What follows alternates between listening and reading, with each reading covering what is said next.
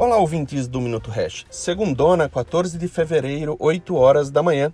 Hash 5 em 467 mil pontos, Hash 5 DeFi em 600 pontos e Bitcoin em 42 mil dólares. Todas as atenções no mundo voltadas para a atenção na Ucrânia.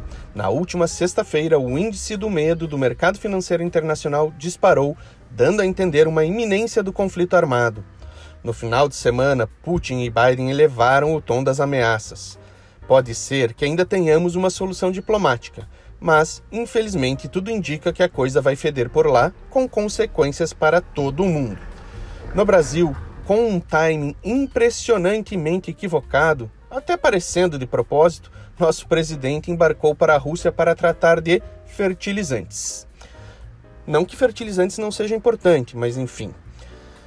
Com todo esse cenário, quase passou desapercebido o absurdo de uma instituição financeira do Brasil nesse final de semana. O seu dinheiro que está no banco é seu, não é mesmo?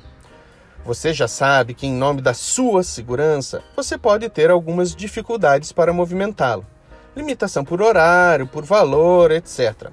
Agora, se além disso o banco começar a decidir por você para onde você pode ou não fazer uma transferência ou um PIX, que, que você acha disso? Ah, você tem colesterol alto. Proibido usar seu dinheiro em açougues. Ah, você é diabético. Proibido usar seu dinheiro em sorveterias e lojas de chocolate. Ah, as estradas brasileiras são muito perigosas e cheias de risco. Proibido usar seu dinheiro para abastecer o carro em postos de estradas.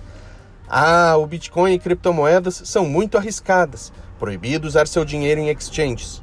Pois bem, foi exatamente que o Banco Inter fez. Proibiu PIX dos seus correntistas para a Exchange Binance. Afinal, o dinheiro no banco é seu mesmo? Até amanhã.